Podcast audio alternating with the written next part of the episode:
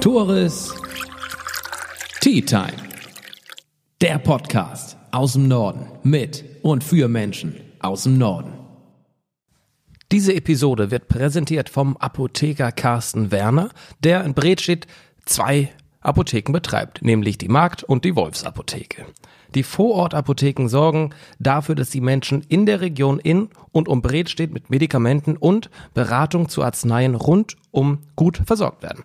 Aktuell wird der Botendienst der Apotheken deutlich ausgeweitet und Kunden können überall per E-Mail, per Fax, die Apotheken-App, meine Apotheke, die Online-Shops der Apotheken und natürlich per Telefon Bestellungen aufgeben und Rezepte durchgeben. Der Apotheker und gebürtige Nordfriese Carsten Werner sagt, wir schaffen ran, was woanders nicht zu bekommen ist. Masken, Desinfektion oder knappe Impfstoffe und schicken diese natürlich kontaktlos per Bote bis nach Hause. Gerade in diesen herausfordernden Zeiten ist es so wichtig, einen fürsorglichen Apotheker vor Ort zu haben. Markt- und Wolfsapotheke in Bredstedt. Auf eine Tasse Tee mit Carsten Werner und Ruven Heilmann. Die beiden Nordfriesen haben sich in Zeiten von Corona kurzerhand geschäftlich zusammengeschlossen. Der eine ist Apotheker, der andere brennt Schnaps. Wie passt das zusammen? Das klären wir gleich. Außerdem sprechen wir darüber, welche Schutzmasken sinnvoll sind, was Quatsch ist und wie man Desinfektionsmittel richtig verwendet. Ob man es vielleicht doch spritzen sollte, wie es ein weiser Amerikaner jüngst vorschlug. Ich freue mich auf das Gespräch und bedanke mich, dass ich hier in der Wolfsapotheke in Bredstedt sein darf.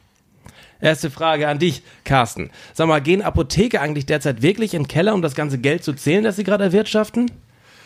Äh, ja, moin Tore, herzlich willkommen hier in Bredstedt. Nein, das tun wir tatsächlich nicht, äh, sondern wir machen jetzt zum Beispiel wie heute Notdienst oder wir schreiben Dienstpläne für unser Zwei-Schicht-System oder wir organisieren weitere Botenfahrer für den ausgeweiteten Bodendienst.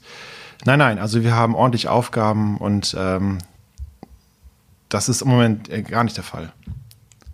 Wie sehen das so deine Mitarbeiterinnen und Mitarbeiter? Die arbeiten ja wahrscheinlich auch auf Hochtouren. Ist da ein Ende, sage ich mal, bald abzusehen für deine Mitarbeiter auch?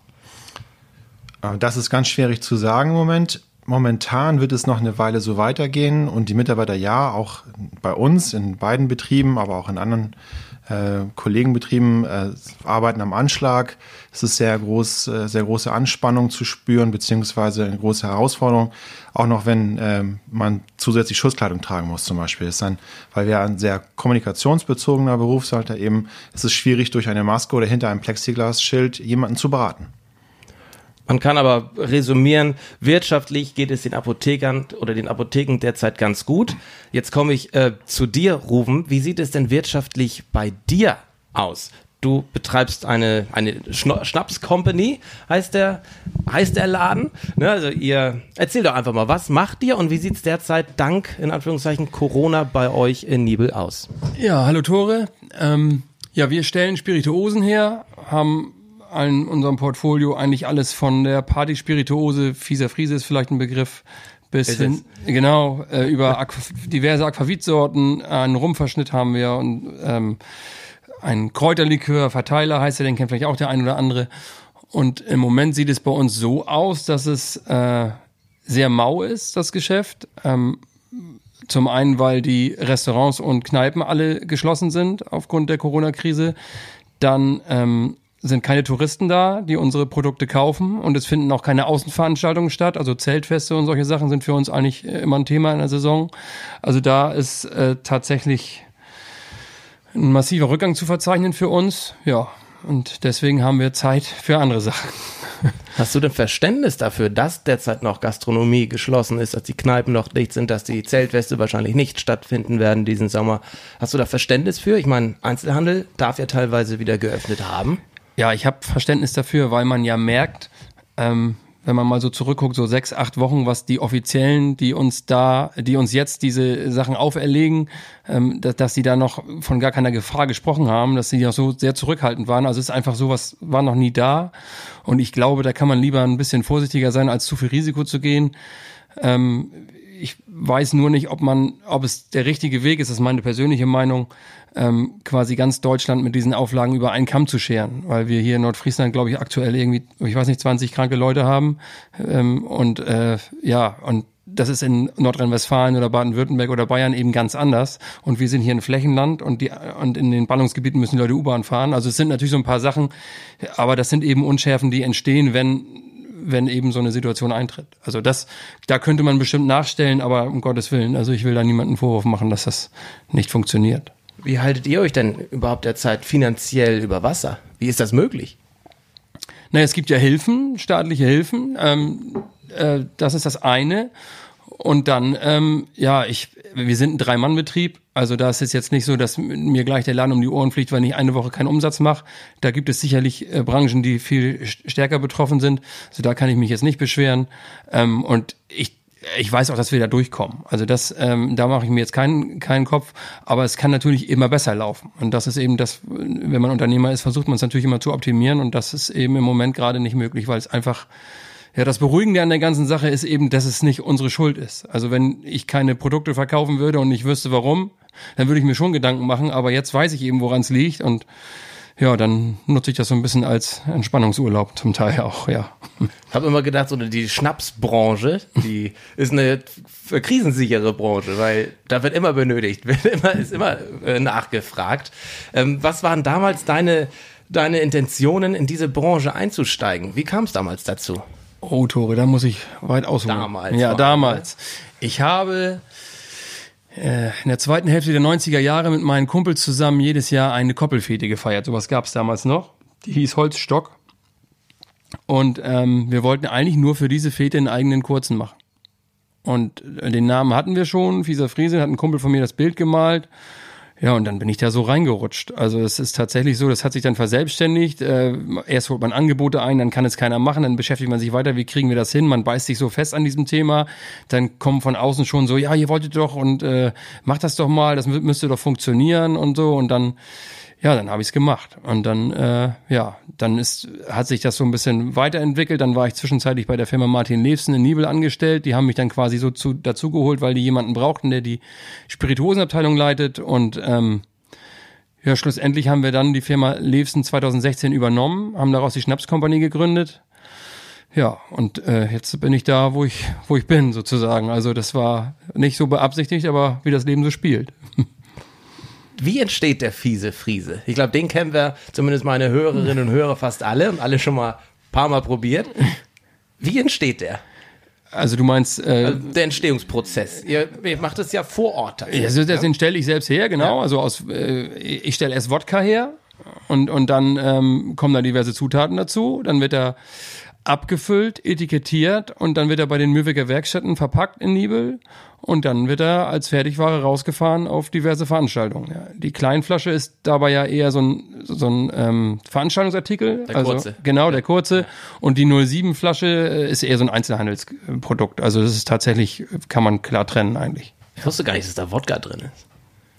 Ja, Wodka ist, also es ist, ist, Wodka ist die neutralste Basis, die man sich für einen Likör aussuchen kann, weil Wodka am wenigsten Eigengeschmack hat und du dann natürlich es einfacher hast, äh, die Geschmackskomponente, die du beabsichtigst, durchzubringen, äh, darzustellen und das, ähm, ja, deswegen macht man das so. Also eigentlich ist es so, dass Wodka ist, ist in dem Fall, weil ich ihn ja auch selber herstelle, eigentlich ein Zwischenprodukt. Also wenn ich die Herstellung anhalten würde und sagen würde, stopp, dann ist es in dem Moment Wodka, aber es geht dann ja direkt weiter und dann kommen die anderen Zutaten dazu. Also es ist nicht so, dass ich äh, Wodka flaschenmäßig einkaufe und den dann dazu kipp. So ist es nicht. Und wie entsteht Wodka? Kann man das selbst, also könnte ich das auch machen? Ja, das könntest du. Du brauchst jetzt natürlich eine Rezeptur. und ich glaube auch die Lizenz und ein bisschen Know-how, aber ja. äh, Wodka ist tatsächlich nicht so schwer herzustellen. Okay. Ja.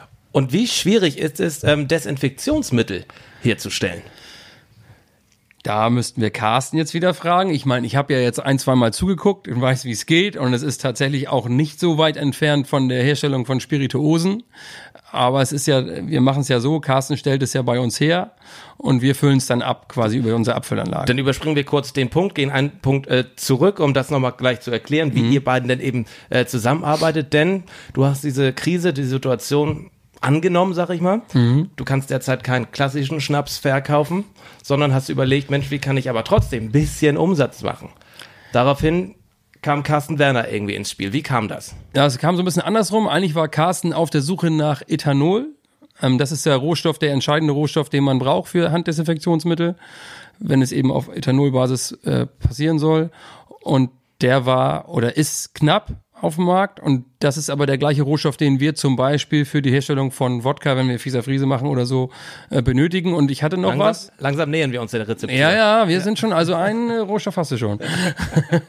und ähm, ja, und das war eigentlich so. Und dann haben wir uns getroffen am selben Abend, glaube ich noch. Das war ein Sonntag, glaube ich. Dann äh, war Carsten bei mir auf Distanz zu Besuch in der Firma, weil es ja schon Holland in Not war sozusagen.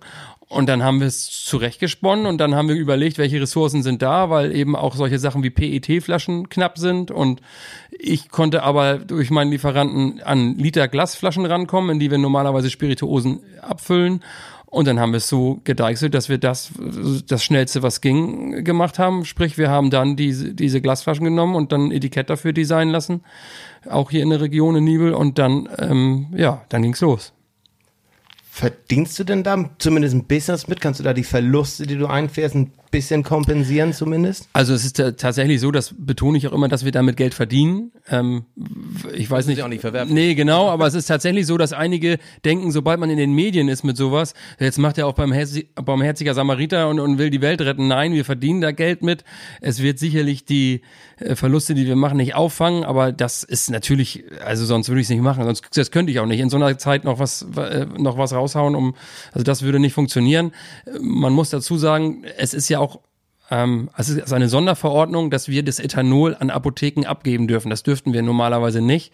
Normalerweise müsste da noch die Brandweinsteuer draufgeschlagen werden und der Staat äh, verzichtet im Moment auf die Erhebung der Brandweinsteuer äh, aufgrund der Krise. Dann wollen wir jetzt mal Carsten Werner ins Boot zurückholen. Wir reichen mal das Mikro rüber, denn auch wir halten unsere Richtlinien ein, die 1,50 bis 2 Meter Sicherheitsabstand. Deswegen entschuldigt, falls da ein paar Ton Probleme auftauchen, die normalerweise natürlich nicht da sind bei Tourist Tea Time. Also Carsten, ähm, kannst du uns denn mal einweihen, wie so ein klassisches Desinfektionsmittel, das ihr in der Apotheke vertreibt, entsteht? Klassisch, ganz normal im kleinen Maßstab und zwar im Labor, Rezepturmaßstab in der Apotheke. Und dazu sind ja ein paar wenige Zutaten notwendig, die man normalerweise ganz einfach über den pharmazeutischen Großhandel beziehen kann, die man dann nach den vorgegebenen ja, Rezepturen zusammengeben kann und anfertigen kann. Das Problem, vor dem wir hier halt eben standen, dass plötzlich sozusagen das alles nicht mehr verfügbar war. Vom Packmittel bis zum Ethanol oder auch alternativ das Isopropylalkohol war auch nicht verfügbar oder wurde auch ja, unverschämt hochpreisig. Und nach ein, einigen Telefonaten mit vielen Kollegen in ja, Niedersachsen, Bayern, wo das alles schon viel weiter vorangeschritten war, wurde mir relativ schnell klar, dass es keinen Sinn machte, auf die normalen Lieferanten zu warten, sondern da musste irgendwie eine andere Lösung her. Und ähm, durch viele Gespräche kam mir eben heraus, dass bestimmte ja auch Dienstleister und ähm, ja, Leistungstragende im Gesundheitswesen vom Pflegedienst bis zum ähm, Altenheim oder bis zum Arzt, bis zum Zahnarztpraxis ja schon eigentlich auf ihre ganzen Bestellungen warteten und ja, so ein bisschen in Hoffnung waren, dass es dann auch irgendwann kommen würde. Aber aus der eigenen Situation heraus war es halt so, dass wir die normalen Desinfektionsmittel nicht mehr bekommen konnten, ohne Liefertermin und ohne klare Aussagen der Hersteller, wann denn dieses, die normalen Präparate wieder verfügbar sind. Und ähm, wir hatten dann auch schon angefangen, auf unseren Restbeständen hin selber Desinfektionsmittel herzustellen, haben auch gemerkt, dass wir an unsere Grenzen stoßen, was das Machbare angeht, hinsichtlich der Kapazitäten. Und was wir früher sonst normalerweise so im, ich sag mal, Litermaßstab hergestellt haben, musste nun plötzlich aber im 100 Liter Maßstab zur Verfügung gestellt werden. Und so kam dann eins zum anderen, dass wir gesagt haben, wir brauchen größere Gefäße, wir brauchen andere Räumlichkeiten, wir brauchen in dem Zusammenhang einfach eine andere technische Ausstattung, um möglichst rasch, möglichst schnell und viel Desinfektionsmittel auf den Markt bringen zu können. Und dann war da nebenbei auch noch das Ziel, dass wir halt eben nicht sagen wollen, okay, super, in Hamburg, Berlin, Düsseldorf, Frankfurt kostet jetzt ein Liter 30 Euro, geil, da machen wir mit und machen möglichst viel davon und schicken das dann runter nach Mitteldeutschland, sondern wir wollten halt schauen, wie können wir möglichst preiswert diesen Rohstoff hier für die Region sichern und halt eben ein moderates Produkt sozusagen schnell zur Verfügung stellen und halt eben dabei sagen, okay, bevor hier die Kosten auch für alle, sind letztendlich ja auch ja, die Beiträge der Versicherung, Krankenkassenbeiträge oder auch der Steuerzahler, äh, dass wir sagen, okay, äh, wenn man irgendwie das schaffen kann, das alles, dann entsteht daraus ja eine Win-Win-Win-Situation. Und so war die Situation einfach, dass dann halt durch viele Telefonate mir relativ klar wurde, in zwei, drei Wochen ist es soweit, dass hier äh, gar nichts mehr vorhanden ist und auch nichts zu kriegen ist und während andernorts, wo es die äh, Corona-Krise noch angespannter äh, ist, ähm, dass auch anderweitig nichts herzubekommen ist, wenn man nun nicht selber das in die Hand nimmt. Das ist ein dieses klassische, in Anführungszeichen, Desinfektionsmittel, das das man überall kennt, wo man auf so einen Spender drückt oder dass man sich in die Hand drückt und dann die Hände mit desinfiziert. Wie ist denn der richtige Weg überhaupt, sich zu desinfizieren? Langt es, wenn man sich die Hände desinfiziert? Ähm, das ist da so das optimale Vorgehen aus deiner Sicht? Es gibt da ja offensichtlich verschiedene Ansichten, wie man mit Desinfektionsmitteln umgehen soll. Okay, ich glaube, ich weiß, welche äh, welchen Spezialisten du äh, anspielst. Ähm, international. Äh, ja, ist ein ganz groß angesehener Spezialist. Ähm, aber in dem Fall würde ich auf jeden Fall sagen, das ist natürlich als erstes Gebot heißt es Abstand halten, das wissen wir alle. Dann diese Husten- und Niesetikette beachten. Dann häufiges, regelmäßiges Händewaschen mit Seife. Und zwar quasi so lange, wie man ein Halleluja zweimal summen muss, sozusagen. Also nicht schnell, schnell mal über die Hände fließen lassen und, sondern schon sorgfältig. Und wenn man dafür eben keine Gelegenheit hat, sollte man halt eben schon ein ja, viruzides, zugelassenes ähm, Händedesinfektionsmittel verwenden. Da gibt es auch solche und solche. Äh, das sollte schon ganz gerne entweder eine Ethanol-Wasser- oder Isopropylalkohol-Wassermischung sein von den entsprechenden Gehalten und diese dann auch lang genug einwirken lassen. Also es reicht nicht dann nur einmal mit einer Sprühflasche sich zu bestäuben, sondern es muss schon gerne drei Milliliter sein und dann dementsprechend auch lange Einwirkdauer und so, dass es über die Händeflächen komplett verteilt wird und einwirken kann. Und auch wirklich nur äußerlich anwenden. Also ähm, andere Varianten der Verwendung sind, glaube ich, nicht so zu empfehlen. Ich weiß nicht, wie ernst gemeint das ist von diesem Spezialisten, aber ich glaube, ähm, das ist wirklich der einzige richtige Weg, das quasi über die Hände ähm, quasi zu verwenden. Was ist denn wichtiger? Hände waschen oder Desinfektionsmittel nehmen, wenn man nur eins von beiden zur Auswahl hat? Oder man hat beides und muss sich für eins entscheiden. Keine Ahnung. Was ist für dich wichtiger? Hände waschen oder desinfizieren? Ja, also es kommt dann auch darauf an, von wem wir sprechen, in welchem Kontext und wo. Und Für die 0815 wenn, wenn ich jetzt an eine häusliche Situation mhm. denke und ich bin eigentlich nur zu Hause und gehe nur raus zum, zum, äh, zum Einkaufen, dann brauche ich zu Hause sicherlich nicht unbedingt ständig die Hände zu desinfizieren. Es ist nicht verkehrt, wenn ich vielleicht Besuch bekomme oder ähm, ich habe, nutze vielleicht die Nachbarschaftshilfe oder ich habe Verwandte, die mal reinschauen und schauen, wie es mir geht, damit man dann sagen kann, okay, bevor jemand das Haus betritt, bitte die Hände desinfizieren und dann vielleicht nochmal, bevor man irgendwas anfasst, nochmal zu sagen, einfach die Keimzahl, die Virenzahl zu reduzieren, bevor man so unbewusst Dinge anfasst oder sich auch schon wieder ins Gesicht fasst und gleich danach auf die Türklinke fasst. Das sind ja so viele unterbewusste ähm, Bewegungen. Ich finde immer ganz interessant solche Videos im Internet, wo Leute sich mal äh, Farb Farbe auf die Finger machen und dann hinterher äh, man dann richtig deutlich sieht, wo man überall hinfasst und worüber man äh, ständig halt über seine Hände äh, Viren zum Beispiel oder Keime verteilen kann. Sollte man sein Handy ab und an mal desinfizieren mit beispielsweise so einem Desinfektionsmittel? Ja, also das Desinfektionsmittel, von dem wir jetzt sprechen oder das wir mit Ruven zusammen sozusagen ähm, in die Verteilung bringen können, ist wirklich nur für die Hände gedacht. Also da gibt es, gibt, es auch Unterschiede. Ja, es gibt halt Händedesinfektionsmittel und es gibt Flächendesinfektionsmittel. Und in dem Zusammenhang würde ich jetzt ein Handy entweder mit einer Seifenlauge sauber machen oder mit einem Flächendesinfektionsmittel. Wie häufig sollte man das tun? Ich meine. Öfter als man denkt. Ja, ne? Also ich mache das so alle drei Monate mal, wenn ich dran denke. Ja, okay. Nicht gut, oder? Dürfte jetzt vielleicht mittlerweile mehrfach täglich gemacht werden. Also es wäre schon nicht verkehrt, ähm, weil es etwas ist, was ich ständig in den Händen habe und bevor ich das Handy anfasse, habe ich wieder Oberflächen angefasst genau. und ähm, bin mit anderen Oberflächen in Kontakt und Berührung gekommen und habe mir vielleicht selber irgendwo hingefasst, an die Nase, ans Ohrläppchen oder sonst wohin und dann fasse ich wieder mein Handy an und schwupp habe ich das wieder ähm, quasi neu kontaminiert.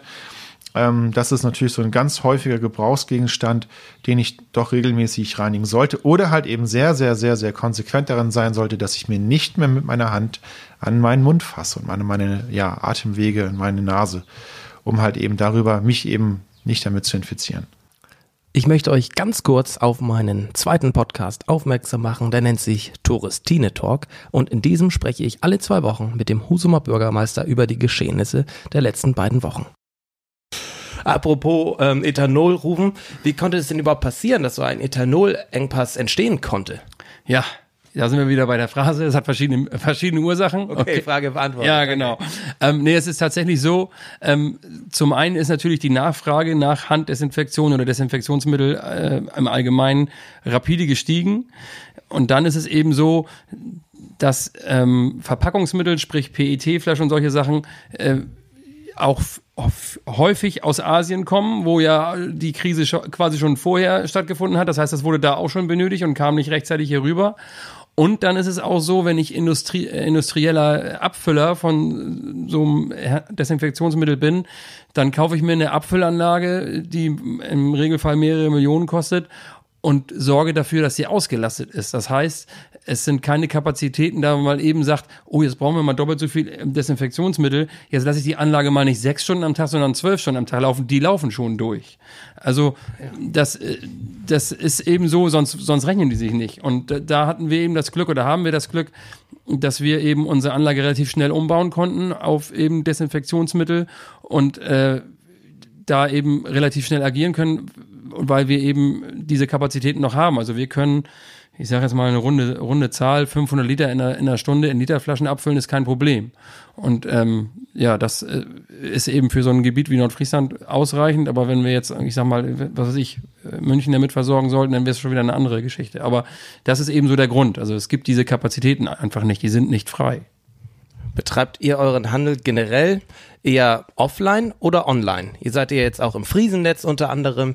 Ähm, also die Schnapskompanie mit den Spirituosen, meinst ja, du jetzt? Richtig, ja, mhm. ja, also da ist ähm, online schon ähm, ein wachsendes Thema für uns. Ich muss ganz ehrlich sagen, ich bin da sehr stiefmütterlich mit umgegangen am Anfang, also weil ich eben so dieses klassische, ähm, wir stellen das her und dann äh, beliefern wir die äh, äh, heimische äh, die heimischen Einzelhändler und, und die, die Gastronomie dann über einen Zwischenhändler und so solche Sachen. Und ähm, ja, aber dann, es wurde ja immer mehr, dass die Leute dann quasi, die unsere Spirituosen hier zu Hause getrunken haben, das dann auch in Baden-Württemberg zu Hause trinken wollen. Und das ist tatsächlich jetzt für uns ein, ein Standbein. Und das ist natürlich auch das Standbein, das im Moment äh, das einzige ist, das besser dasteht als sonst. Also der Onlinehandel, der geht jetzt nicht durch die Decke bei uns, aber wir schicken im Moment mehr, mehr Pakete als im letzten Jahr um diese Zeit. Also das ist, man merkt schon, dass die Leute zu Hause sitzen und, und klicken. Na klar, ja. ja. Deswegen finde ich es ja auch richtig, dass ihr jetzt auch, die Schnaps Company, sagt, okay, wir müssen uns online noch breiter aufstellen. Ja. Äh, das soll ja nicht das klassische Geschäftsmodell ablösen, aber nein, nein, eine Alternative ist eine Ergänzung. Das ist eine genau. Ergänzung. Ja, ja finde ich super. Carsten, ist das denn überhaupt sinnig, jetzt so nach sechs Wochen auf einmal Schutzmaskenpflicht zu haben beim Einkauf, beim Shoppen, beim, was weiß ich, beim Busfahren? Bringt das was? Was ist da deine Ansicht? Ja, auch hier möchte ich schwierig zu pauschalisieren. Ja. ja, differenzierter das versuchen zu betrachten. Das ist jetzt eine Pflicht, es ist eine politische Entscheidung. Ähm, der Sinn ist ja sozusagen eine wissenschaftliche Empfehlung von den einen und anderen Seiten. Es wird ja auch sehr kontrovers diskutiert. Ich weiß auch, dass da Strömungen sind, äh, wo eher ein Aufbegehren gegen den politischen Willen stattfindet und äh, weniger Einsichtigkeit äh, vorhanden ist. Hm, gut, wenn man das versucht mal jetzt auszublenden und das versucht einfach nur mal zu betrachten, bekommen wir mit diesen Masken, egal welcher Natur, zusätzlich einfach erstmal eine Barriere gegen potenziell virenhaltiges Atemerosol. So, und das könnte einfach schon mal ein Aerosol. Alle verstanden, ne? Ruben zuckt auch gerade. Ja. Also nochmal anders ausgedrückt. Wir haben ja in der Regel meistens, nennen wir es mal, feuchte Aussprache. Und ähm, in dem Zusammenhang ähm, können, kann halt eben in unserer Ausatemluft können eben auch Erreger und Viren enthalten sein, welche dann sich über den Raum und äh, über die Ausatemstrecke vor uns eben erstrecken. Nicht ohne Grund redet man von eineinhalb bis zwei Meter Abstand. Und mit einer Maske dazwischen ist das halt eben eine Filterschicht dazwischen, die halt wenigstens, je nachdem, was ich trage, grobe Partikel aufhält in die eine oder andere Richtung. Und äh, da muss man eben gucken, wer wer soll wie, wen, womit schützen. Äh, wenn jetzt alle einen Schal, eine Behelfsmaske, eine normale OP-Maske oder einen Mund-Nasenschutzmaske tragen würden und das ganz konsequent, dann würden wir uns dadurch eben alle gegenseitig noch stärker schützen, gerade dort, wo halt eben die Abstandsregelung oder in geschlossenen Räumen ähm, schlecht einzuhalten sind. Das wäre schon eine gute Ergänzung zu den sonstigen Hygienemaßnahmen. Und darüber hinaus ist es halt wichtig, dass ähm, ja, Fachberufe oder auch Chroniker oder Personen, die halt eben innerhalb dieses 1 Meter 50 Radius zu anderen Menschen arbeiten müssen. Ich sage mal auch ein Augenarzt, HNO-Arzt, ein Zahnarzt, eine ambulante Pflegekraft, die sehr nah an Menschen ran muss, ein, ein Arzt zur Untersuchung eines Kindes oder oder oder sind halt viele äh, Momente, wo halt eben dann auch Masken höherer Filtrationsleistung gefordert sind, die halt dann auch zum Eigenschutz eingesetzt werden müssen. Also insofern stellt das natürlich nochmal eine, eine zusätzliche Schutzbarriere dar. Ähm, damit will ich nicht sagen, dass es sozusagen äh, die Politik darin heiligt, so ein Dekret zu erlegen und irgendwie so ein bisschen uns auch alle entmündigt. Sicherlich macht es keinen Sinn, mit egal welcher Maske jetzt Fahrrad zu fahren äh, in der ähm, Bordelumer Heide oder spazieren zu gehen allein durch den Wald. Das ist natürlich äh, ja Schwachsinn. Schützt man sich eigentlich mit der Maske oder andere? Das kommt da wieder darauf an, welche Art von Maske ich trage. Und ähm, dann sprechen wir einmal mal über die wahrscheinlich am meist verbreitetste in der Bevölkerung zumindest, die man künftig sieht. Also die für 6 Euro gekaufte Stoffmaske. Ja, also das wäre dann sozusagen die Behelfsmaske oder halt eben auch eine Ein Einweg-OP-Maske wäre, wäre das gleiche. Das wäre sozusagen Schutz der anderen. Weniger um sich selber zu schützen. Dafür sind einfach diese Masken zu grobmaschig, nicht dicht genug. Ähm, deswegen würde bei der Einatemluft sind die Viren viel zu winzig. Die würden durch die äh, Stoffporen schon mit durchgeatmet werden können. Und äh, es geht halt drum, wenn alle aber eine Art von Behelfsmaske tragen, dann würden wir uns alle gegenseitig wie in einer großen Solidargemeinschaft sozusagen schützen. Bringt es denn auch was, wenn man einfach seinen Schal hochzieht? Hat das den gleichen Effekt? Ja gut, wenn ähm, ich jetzt jemand bin, der ähm, unwissentlich vielleicht tragend bin von ansteckenden Erregern, dann trägt es wenigstens dazu bei, dass ich mit meiner Ausatemluft ähm, dies erstmal grob äh, nur in meinen Schal reinatme sozusagen und nicht wild durch die Gegend verteile wie mit der Gießkanne, sondern das wenigstens reduziere. Wenn ich dann noch genug Abstand halte zu anderen Personen, dann ist jedenfalls die Gefahr, dass ich selber jemand anderen anstecke, schon mal reduziert. Welche unterschiedlichen Masken gibt es? Ganz grob erklärt, ja. ganz verständlich erklärt. Okay. Und welche empfiehlst du? Also ich im Prinzip für den normalen Bürger kämen drei in Frage. Die Behelfsmaske, für das Alltägliche. Also ich gehe auch sowieso davon aus, dass es sozusagen ein Mischnutzungsverhalten Verhalten der nächsten Zeit geben wird. Und äh, ich sag mal, bestimmte Chroniker, bestimmte Risikopatienten sollten durchaus ähm, schon also Chroniker, sorry, sind ähm, chronisch Erkrankte. Ja, ich, ich sag mal, immungeschwächte Menschen, mhm. ältere Menschen, die vielleicht auch eine Atemwegserkrankung haben, Medikamente zur Immunsuppression äh, einnehmen oder Vorschädigung haben, onkologische Patienten, ähm, die halt ähm, vielleicht jetzt nicht jeden Kontakt vermeiden können zum Arzt müssen, ins Wartezimmer müssen, zu Behandlung müssen, zu Therapien gehen müssen und so weiter. Da macht es durchaus Sinn, wenn diese Personengruppen sich selber auch schützen durch höherwertige Masken wie KN95 oder FFP2-Masken. Das kann durchaus sinnvoll sein.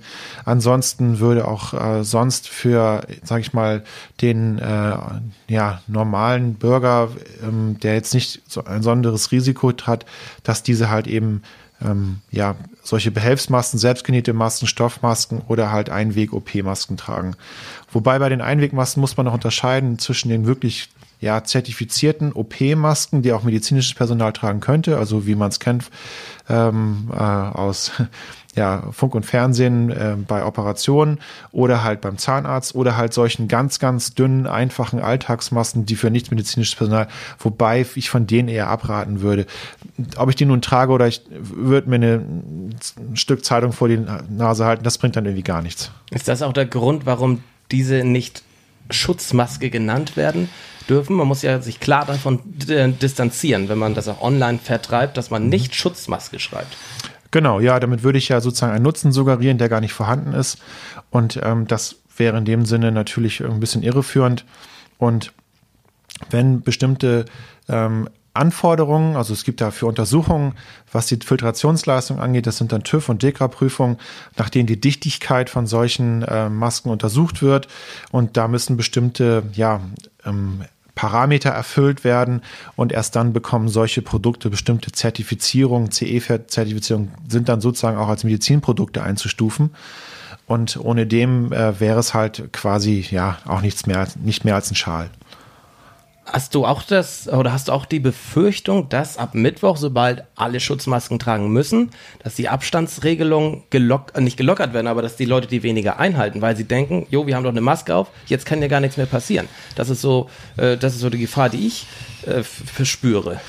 Ja, ich glaube nicht. Also in der Apotheke machen wir es ja auch so, dass wir, äh, obwohl wir wissen, dass jetzt zum Beispiel Handschuhe äh, virendurchlässig werden, spröde mit der Tragezeit werden, das ist mehr so eine Sache, was die Eigendisziplinierung angeht. Trage ich eine Maske, trage ich Handschuhe, bin ich mir nochmal meiner Situation, in der ich mich befinde, bewusster. Und ähm, dann ja, hat man dadurch so einen gewissen Trainingseffekt, dass man sich noch mal weniger ins Gesicht fasst, sich noch mal mehr ähm, eher bewusst wird, ähm, dass wir halt eben in einer Ausnahmesituation sind. Ich glaube, es hat eher noch einen Schulungseffekt. Und es signalisiert ja auch noch mal zusätzlich äh, quasi so ein ähm, Signal für den Gegenüber, doch bitte Abstand zu lassen.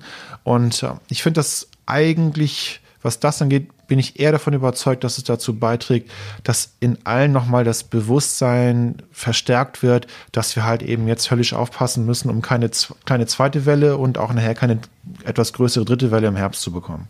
Folgendes äh, Szenario, man läuft durch die Innenstadt, seine Maske auf, will einen Schluck trinken. Greift sich ins Gesicht, zieht die Maske runter, trinkt was, zieht die Maske wieder auf. Oder aber anderes Beispiel, man kommt nach Hause, hat die Maske die ganze Zeit auf, schmeißt sie in die Ecke, am nächsten Tag äh, setzt man sie wieder auf. Ist das vernünftig? Wie sollte man damit umgehen? Wie oft muss die gewaschen werden? Was sind so Hygieneregeln? Hm. Ich weiß es nicht. Okay, also bei den ähm, Behelfsmasken ist es halt so, da trage ich sie ja vorrangig zum Schutz der anderen. Und ähm, da habe ich nur einen begrenzten Eigenschutz dadurch. Da ist es halt so, die sollte ich dann schon, wenn es jetzt äh, wiederverwendbare sind, regelmäßig ja entsprechend kochen und ähm, deswegen braucht man wahrscheinlich auch mehrere am Ende. Ähm, und kommt gar nicht. Denn, sorry, was sind denn wiederverwendbare? Na, die selbstgenähten. Die, selb, die kann ich ja in ja. die Wäsche stecken. Die, die ja, stecke ich bei 60 Grad, 80 Grad in die Wäsche. Sollte man dann auch, nachdem man. Natürlich, ja. Das ist so wie man die Unterhose wechselt jeden Tag. Sollte. Ja. So, Carsten, also jetzt nochmal Butter bei die Fische. Wie ist der richtige Hygieneumgang ähm, mit ganz normalen Stoffmasken. Stoffmasken tragen über Mund und Nase und nach Möglichkeit ähm, regelmäßig ja, reinigen, kochen, waschen und äh, konsequent tragen, wenn man halt durch größere Menschenansammlungen durch möchte, einkaufen und Ämtergänge etc.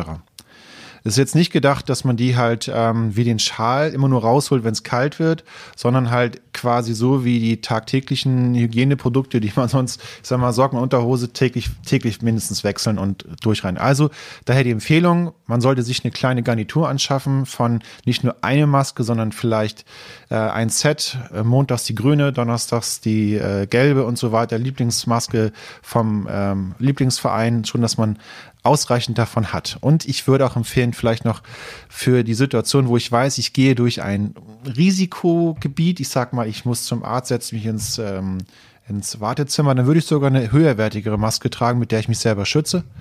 Und sonst würde ich ins Auto nochmal eine Einweg wegwerfen, wenn ich sage, ich habe die andere zu Hause vergessen. Also deswegen, das meinte ich vorhin mit einem Multi-Nutzen-Verhalten, dass man so ein bisschen situativ entscheidet, hier, wenn es schick ist, nehme ich die bunte und wenn ich schnell mal einkaufen gehe, die Einweg aus dem Auto und wenn ich mich echt schützen will, wo ich weiß, da könnten vielleicht auch noch andere sein, die Keim verteilen, Viren tragend sind, dann nehme ich eine auf, mit der ich mich besser schütze. Damit suggerierst du ja, dass es sehr viele Masken gibt. Also wenn ich so lese und höre, da Masken ausverkauft, hier finde ich keine mehr. Die FAZ schrieb Maskenknappheit.